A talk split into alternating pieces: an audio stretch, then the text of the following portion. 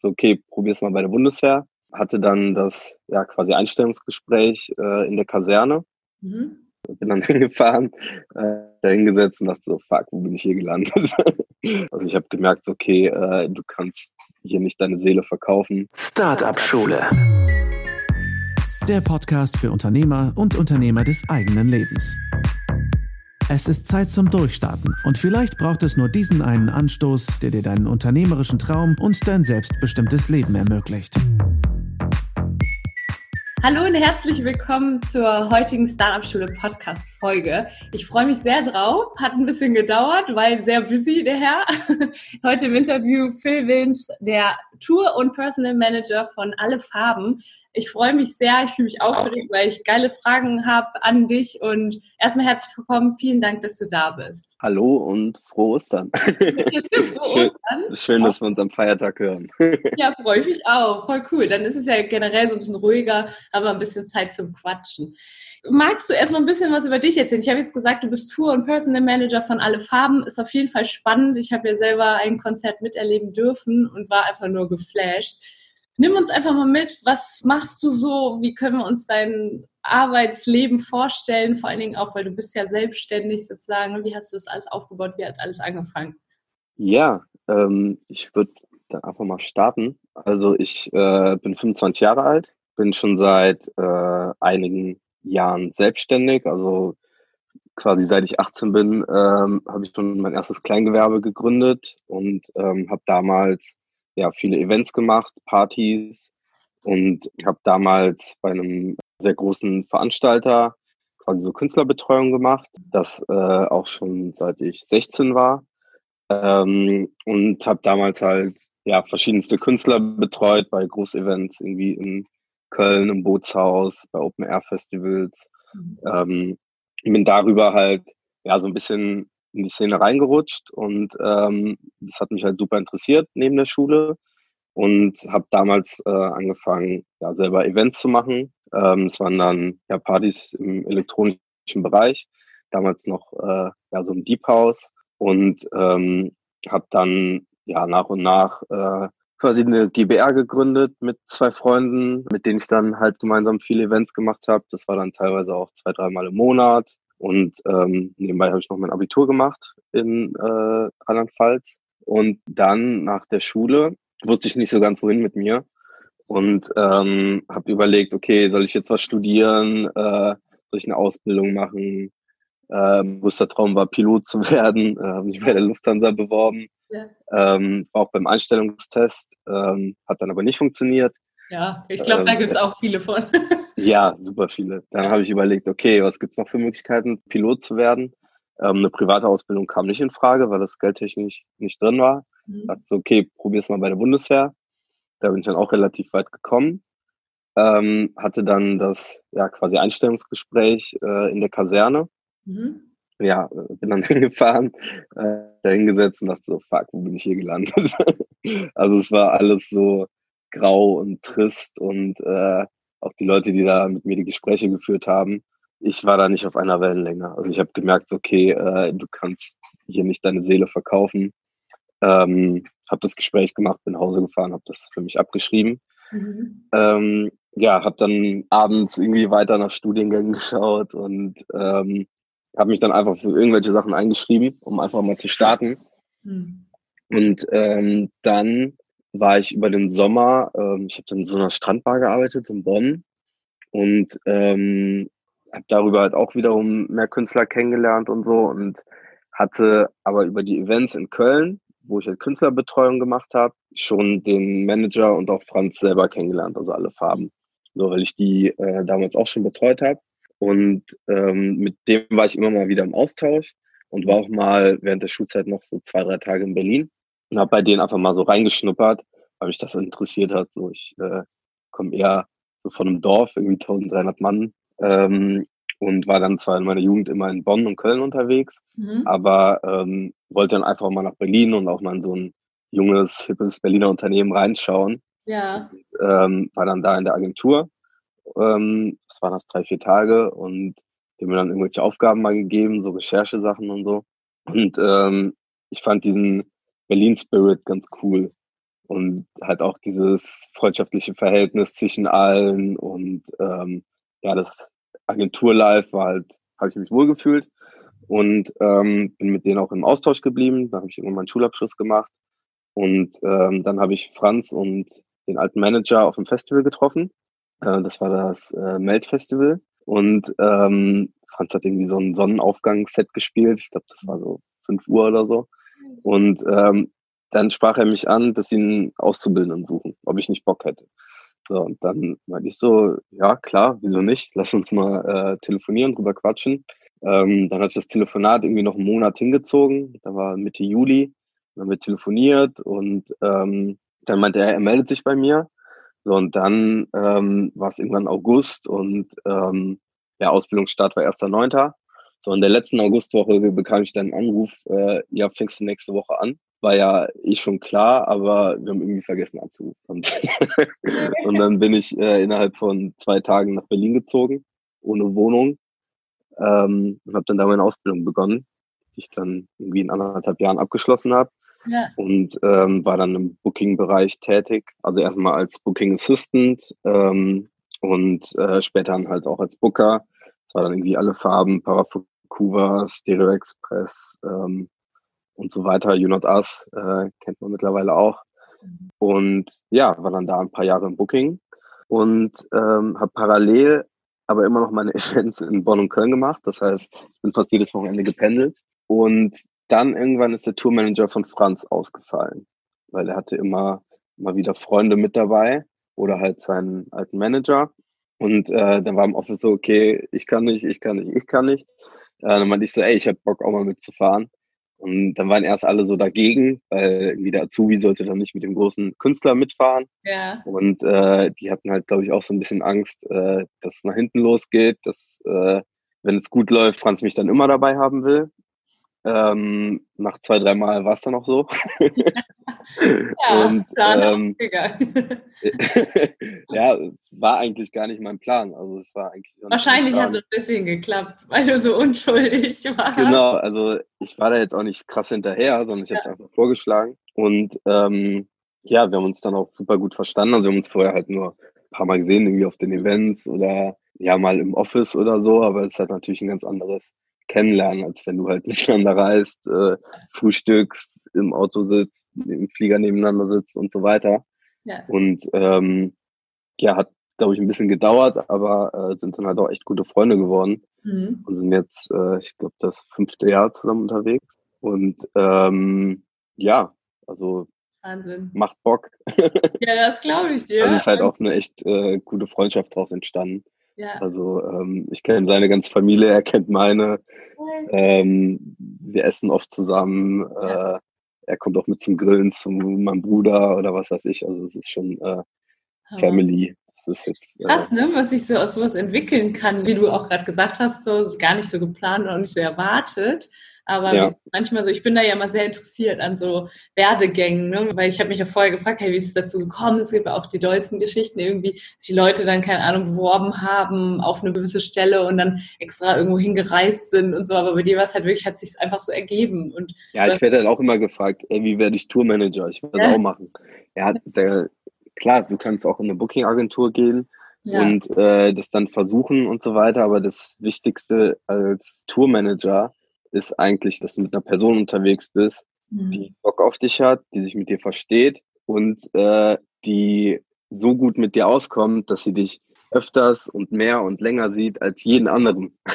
Ja. also, äh, also wenn man das jetzt mal in Zeit umrechnet, ähm, sowohl Franz als auch ich haben in den letzten Jahren, außer jetzt gerade durch Corona, ja. ähm, niemanden so oft oder so lange gesehen, wie wir beide uns. Mhm. Und es ist halt, wenn wir irgendwo essen sind oder sonst irgendwas, ist halt wie so ein altes Ehepaar. Ja. Er weiß genau, was ich esse oder äh, andersrum genauso.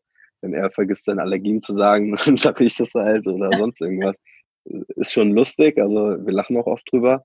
Ja. Aber ähm, ja, wir kennen uns halt wirklich sehr, sehr gut. Ja, Ja, spannend. Ja, das kann ich mir sehr gut vorstellen, dass sich das viele so gefragt haben. Ne? Wie komme ich denn so nah an jemanden dran? Nichtsdestotrotz bist du ja wahrscheinlich auch, oder ist alle Farben ja auch gewachsen in den letzten Jahren, denke ja. ich mal. Ne? Und du hast das alles so ein bisschen mit begleitet.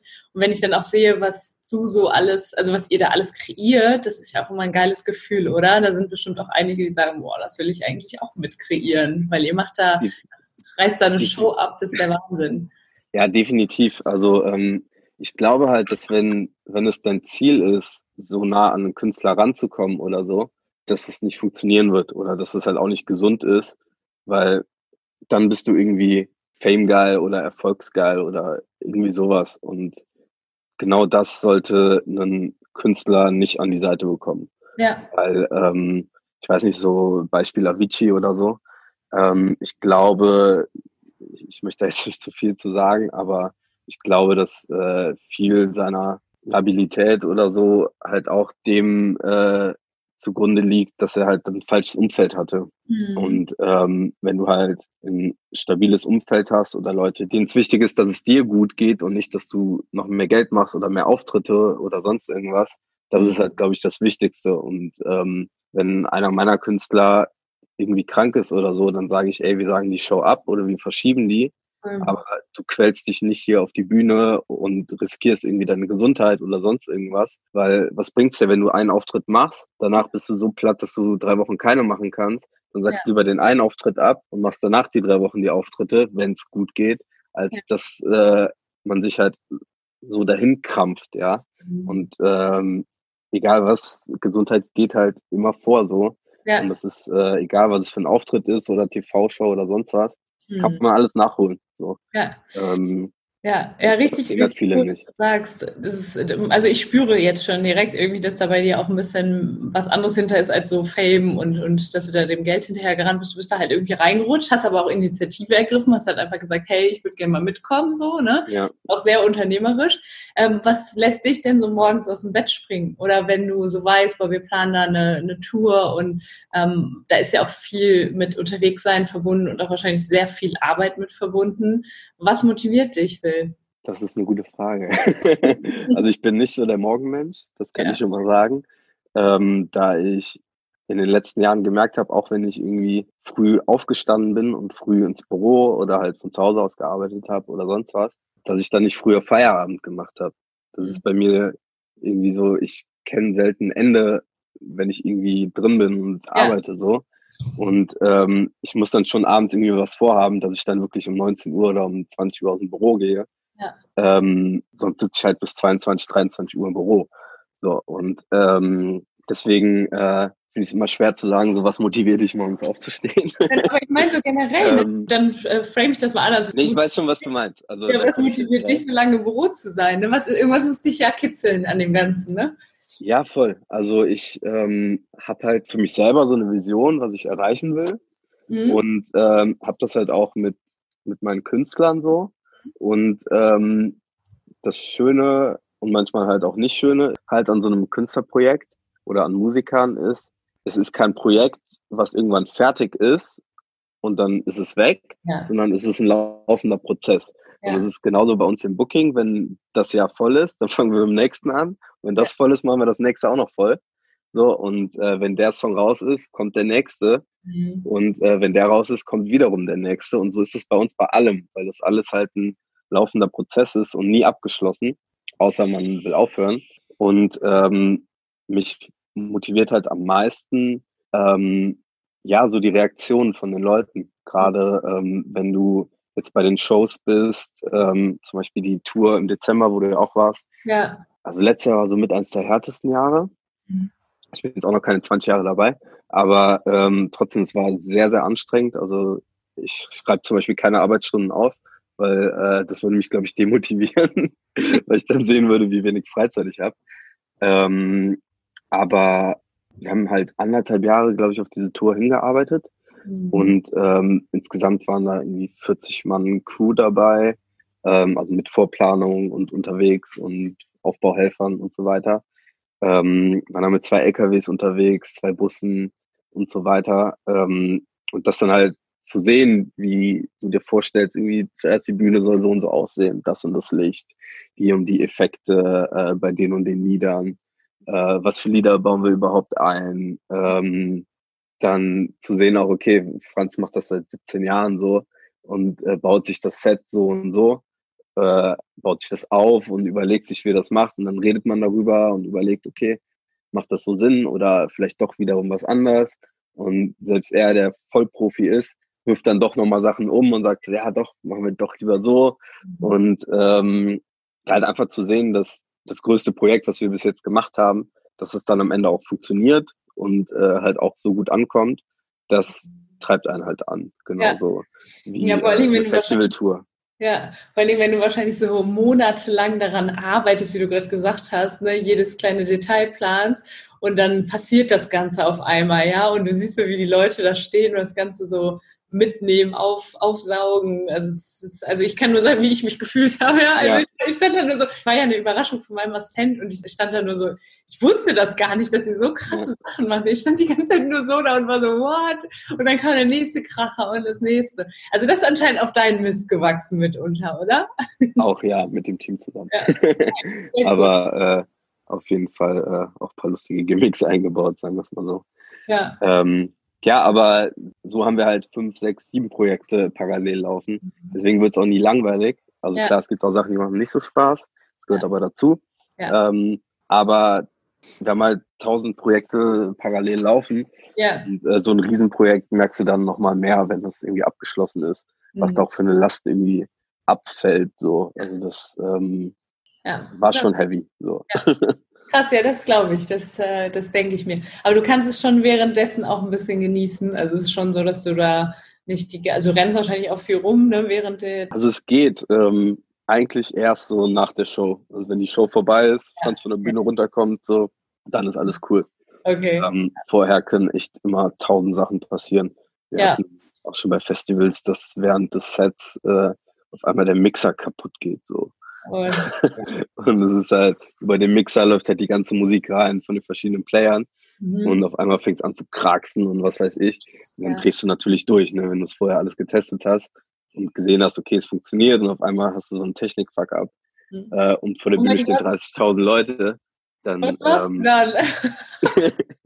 dann drehst du halt erstmal durch, aber ja. musst halt direkt nach einer Lösung ja, das ist ja für mich auch so ein Ding, ne? Das, also ich kann mir das nur annähernd vorstellen, wenn ich zum Beispiel irgendwie so ein Webinar mache oder sowas, ne? Und dann geht auf einmal der Ton nicht und einfach ruhig zu bleiben und so, ne? Also es ist was ganz anderes in einem kleinen Ausmaß, aber ich denke mir nur so, das ist ja schon sehr unternehmerisch, ne? Und also es ist schon eine sehr unternehmerische Eigenschaft. Ja, also der Künstler, der Künstler muss sehr ruhig bleiben und ja. ähm, sich am besten nichts anmerken lassen so. Ja. Aber im Hintergrund läuft das dann doch nochmal anders ab. Also ja. wenn ich dann im Hintergrund sage, ja, könnten Sie mir bitte das und das geben, dann funktioniert es auch nicht. Ja. Weil auf so einer Bühne ist auch eher ein rauerer Ton so. Und dann muss man halt auch schon allen Arsch treten, damit man dann in den nächsten 30 Sekunden eine Lösung hat. Weil sonst, ähm, ja, stehen halt 30.000 Leute, keine Musik. Und der Künstler steht da wie so ein Depp.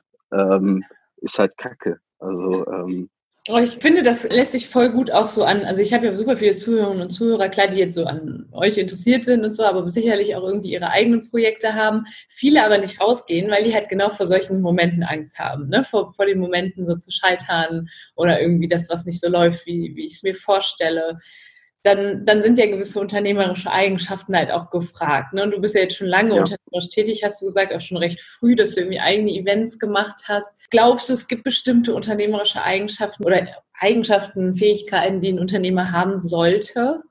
Ähm, auf jeden Fall. Also ich bin ja echt auch ins kalte Wasser gesprungen so. Mhm. Also ich habe wirklich mit 15 angefangen, äh, eigene Events zu machen. Ähm, das war natürlich sehr klein, ich fing mit 80 Leuten an, so eine äh, Silvesterparty. Ähm, in einer Location, die wir eigentlich gar nicht hätten mieten dürfen und so weiter. Also es ging früher alles noch ein bisschen einfacher. Was heißt früher? Ist ja gar nicht so lange her. Aber ähm, ja, ist zehn Jahre her. So. Ähm, aber ja, also Mut auf jeden Fall, würde ich mhm. sagen. Also man muss irgendwie mutig sein, weil ich habe von Beginn an gemerkt, also wenn du halt Veranstaltungen machst, dann mhm. musst du immer irgendwie Geld einsetzen oder investieren, mhm. hoffst, dass Leute kommen und hast halt irgendwie dein Break-Even von x Leuten.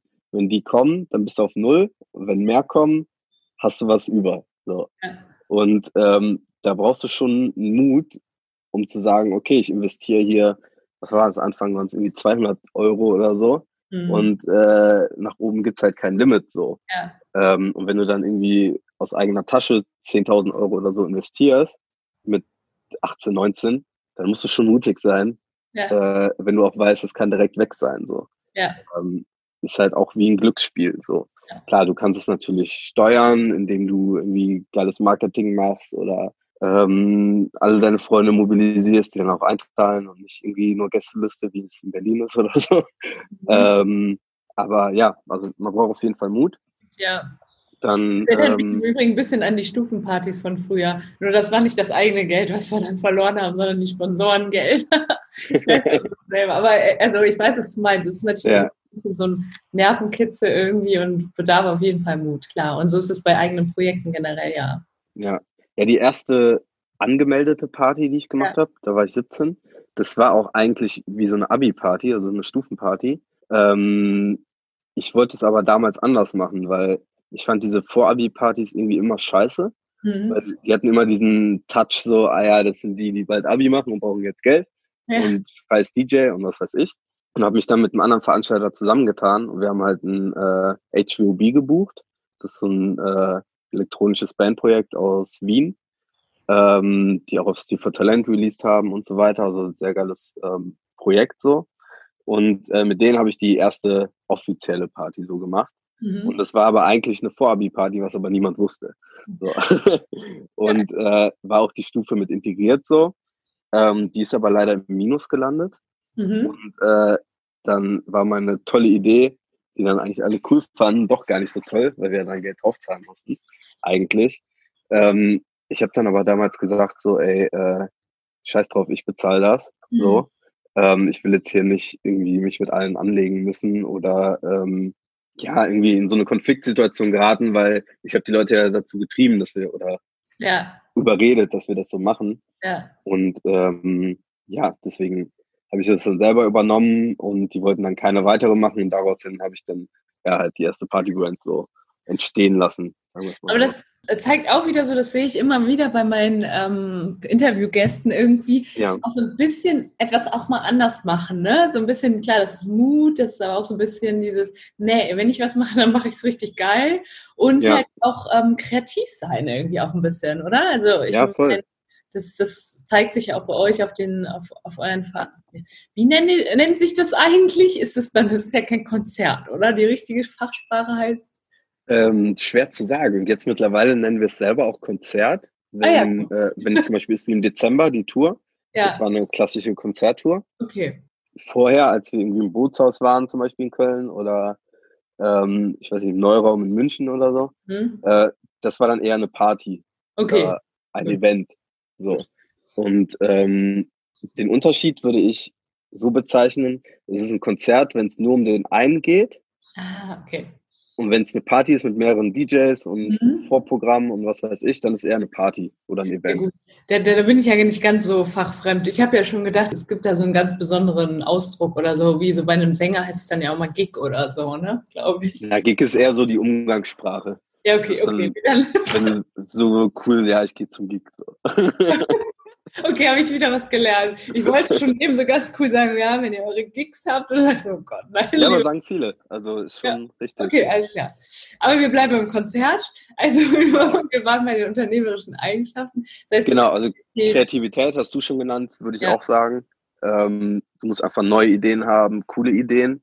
Ja. Äh, oder es gibt ja auch Leute wie Paul Rübke oder so, die halt sagen so, ey, du musst nicht immer neue Ideen haben ja. dir was, was es gibt und machst zehnmal ja. geiler, dann ist auch cool. So, ja. Das würde ich auch unterschreiben, mhm. weil ähm, man kann halt nicht immer irgendwie was Neues erfinden. So. Ja. Aber ich glaube, dass es sehr viele Dinge gibt, die man geiler machen kann ja. und halt auch besser umsetzen kann als andere. Cool. Und deswegen ähm, also wirklich sehr, sehr passend auch so für meine Community, weil ganz viele halt immer fragen, ja, was will ich denn machen? Ich hätte gerne irgendwie eine Idee und wollen dann immer was höchst Innovatives machen, wo ich immer sage, nee, guck doch halt einfach, was es schon gibt, was cool ist, was läuft, wo eine Nachfrage da ist und mach's geiler. Also richtig cool. Ja, voll. Jetzt, das ist äh, genauso ähm, wenn man irgendein Produkt verkaufen will, ja. ähm, man muss jetzt nicht irgendwie den fliegenden iPhone-Ständer erfinden, so, ja, ja. sondern äh, man kann ja vielleicht einen iPhone-Ständer oder bauen lassen, der geilere Features hat als andere. Oder Erleuchtet. Pass auf, demnächst gibt es das auf dem Markt, weil das jemand gehört hat, irgendein Special iPhone-Ständer. Ja, okay, ähm, geil, sehr cool. Also unternehmerische Eigenschaften, Fähigkeiten gibt es ein, einige, wahrscheinlich können wir die Liste noch tausend ja, äh, vervielfachen. Aber Ausdauer würde ich noch hinzufügen. Okay. Weil ähm, ich glaube, wenn du jetzt eine Idee hast und die vielleicht nicht direkt funktioniert, mhm. du aber lang genug dran bleibst und sie irgendwie verfeinerst oder verbesserst oder ich weiß nicht, alles da reinsteckst, so, ähm, mit einer gewissen Ausdauer, glaube ich, dass sich gute Sachen ja. durchsetzen. Und Qualität ja. setzt sich halt auch durch. Ja. Deswegen äh, finde ich Ausdauer auch ganz wichtig. Sehr cool. Ja, das sage ich auch immer. Auch wenn was nicht funktioniert, einfach immer weitermachen. Ja, voll. Und äh, vor allen Dingen, wenn es Spaß macht. Ne? Und wenn du selber weißt, hey, ich bin irgendwo, da brennt diese unternehmerische Flamme in mir, ich habe Bock zu kreieren, dann immer weitermachen. Phil, bist du denn selber aus einer Unternehmerfamilie? Ich beschäftige mich natürlich auch so ein bisschen mit den Wurzeln des Unternehmertums. Hast du selber irgendwie Vorbilder gehabt früher? Äh, gar nicht.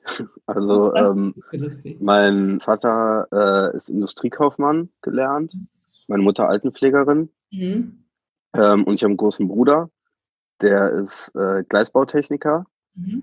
Und ähm, ja, ich komme allgemein eigentlich aus eher einfachen Verhältnissen so und äh, jetzt auch nicht mit viel Geld aufgewachsen oder irgendwie riesen Taschengeld oder Auto zum 18. oder sonst was, ähm, von daher war es bei mir schon immer so, ey, äh, ich muss für das arbeiten, was ich haben will. Und ähm, ich muss mir das halt auch selber erarbeiten. So, und ähm, ich habe mit 16 angefangen, im Edeka Regale einzuräumen. Ähm, danach habe ich an der Tankstelle irgendwie kassiert. Ähm, parallel dann irgendwann angefangen halt mit Events und so. Dann habe ich halt das Geld genommen, was ich äh, ja, im Edeka oder an der Tankstelle ähm, verdient habe und habe das halt wiederum in die Events gesteckt mhm. ähm, und so weiter. Und äh, habe da halt sehr früh schon irgendwie mein eigenes Geld verdient oder halt gelernt, so, okay, wenn ich mir irgendwie die, die Nikes kaufen will, dann äh, muss ich etwas dafür sparen oder ja. halt zur Seite legen. So. Ja. Und ähm, ja, deswegen ist bei mir, glaube ich, auch so ein Antrieb, äh, irgendwie, ey, ich will es irgendwann ja nicht besser haben. Also ich hatte eine super Kindheit und so, mhm. definitiv. Und äh, auch super Eltern, die mich bei allem unterstützt haben. Also ich glaube, ganz, ganz viele Eltern hätten das nicht mitgemacht. Äh, irgendwie dieses Nachtleben direkt und ähm, ja, irgendwie Events und dann steckt das Kind das Geld da rein oder was weiß ich. Ich glaube, da wären ganz viele ähm, ja vor zurückgeschrocken oder hätten gesagt, so, ey, mach das nicht und ich will das nicht oder so. Mhm. Und äh, meine Mama hat auch immer gesagt, so, ey, mach so, was du willst, vertrau dir da du ja. machst das schon. So, und ähm, früher wollte ich natürlich auch nie, dass sie vorbeikommt oder so. Jetzt ja. kommt die auch immer, wenn wir irgendwie in NRW sind, äh, kommt die auch immer zu den Veranstaltungen oder auf die Konzerte oder so und die feiert das natürlich auch. Also sie findet das auch geil. Vor allem, mhm. weil sie halt auch gesehen hat, wie das alles gewachsen ist und so. Mega, cool. Und ähm, ja, deswegen war es, glaube ich, für mich ganz gut, dass ich ähm, halt nicht irgendwie so das Kind war, was alles in den Arsch geschoben bekommen hat, mhm. sondern äh, dass ich von Anfang an auch was dafür tun musste, mhm. um was zu erreichen. So und äh, nicht hier hast du eine Firma, du übernimmst die äh, mit 30 und studier vorher mal BWL und gut ist, sondern ähm, ja, halt so bau ja. dir selber was auf. Und mein Bruder also, ist halt ähnlich gepolt, ja. der ähm, jetzt nicht selbstständig ist, aber der äh, auch extrem viel und hart arbeitet so. Ja. Und da sind wir uns sehr ähnlich. Ja, ich finde das immer mega spannend, vor allen Dingen, weil du jetzt auch einfach voll stolz sein kannst, auch schon auf das, was du so erreicht hast. Und halt, was viele nicht so haben, diese Ambition, diesen Antrieb halt auch immer weiterzumachen. Du bist mega viel unterwegs. Wahrscheinlich hast du auch, wie, wie du auch gesagt hast, sehr, sehr wenig Freizeit. Aber du hast auf jeden Fall einen Antrieb. Ne? Du weißt, du willst halt irgendwann mal besser, halt, wenn du vielleicht auch eine Familie hast oder so, ne? Das werde ich auch anders genau. haben, als du es hattest. Geil, cool, danke fürs Teilen. Ähm, Gerne. Und für die Einblicke. Phil, wenn du magst, kannst du gerne noch, also ich weiß nicht, ob du, ob du selber überhaupt zum Lesen kommst, aber vielleicht hast du irgendwas, was du sagst, hey, das ist ein Buch, das würde ich unglaublich gerne empfehlen. Also ich war schon immer lesefaul, mhm. äh, auch in der Schulzeit. Also in der Schulzeit war ich auch eher faul, sehr ja. faul. ich bin immer so durchgekommen. Ja. Ähm, bin auch jetzt immer noch kein Lesefreund so. Mhm. Ich höre halt, wenn eher Podcasts. Mhm. Äh, da würde ich einmal empfehlen, weil ich mich auch selber ähm, ja sehr im Thema Investment und so, ähm, ja. ja. also ich interessiere mich sehr dafür und ähm, beschäftige mich sehr viel damit. Ja. Und äh, vom Sparer zum Investor. Mhm. Vielleicht kennst du den? Nee, kenne ich tatsächlich äh, Sind auch äh, Geschäftspartner von mir. Ja. Ähm, der Fabian macht den Podcast und ja. da kann man echt bei Folge 1 anfangen. Mhm. Ähm, also das Wichtigste daran, glaube ich, ist, das ist kein Podcast, wo man irgendwie super reich für sein muss oder für die Sachen umzusetzen, ja. sondern da geht es halt auch um Langfristigkeit. Das heißt, wenn man ähm, anfängt, äh, sich darüber Gedanken zu machen, ey, wie gestalte ich meine Altersvorsorge oder wie schaffe ich es, einfach mal irgendwie Geld beiseite zu legen, seien es 50 Euro im Monat oder 100 oder was weiß ich, ja. ähm, dass man da verschiedene Wege auch aufgezeigt kriegt, ähm, wie gelangt man an sein Ziel. Also ähm, ja. jeder hat ja auch ein anderes Ziel. Und ähm, ja, aber genauso auf der anderen Seite, wenn man, keine Ahnung, 10 Millionen auf dem Konto hat, kann man den Podcast, glaube ich, auch noch hören. Ja. Weil da sind auch ein paar interessante Sachen. So. Also vom Fahrer zum Investor verlinke ich auf jeden Fall, weil ich habe ja genau das ist komisch immer, wie sich das dann doch so trifft. Ne? Im Moment beschäftige ich mich auch sehr viel damit, weil ich das super spannend finde. Mir lange Zeit halt auch gar nicht so Gedanken darüber gemacht habe, aber ja. ich denke, das könnte sehr, sehr viele interessieren. Dankeschön dafür. Cool. Ja, dann habe ich noch meine berühmte letzte Frage, die so manchen schon, ähm, äh, ja, wie soll ich sagen, so, nicht so Weißglut, so schlimm ist dann doch nicht, aber so manche schon irgendwie ein bisschen ratlos gemacht hat. Aber ähm, Lieber Phil, warum bist du denn nicht nur Unternehmer, sondern auch Unternehmer deines eigenen Lebens? Gute Frage. Ich muss doch erstmal überlegen. Äh, ich war froh, dass ich die Frage vorher schon geschickt bekommen hatte. Das hast du nicht verraten. Okay, dann schneiden wir das raus. Nein, Gott, das bleibt drin, das ist in Ordnung. Er wusste vorher Bescheid. Geoutet.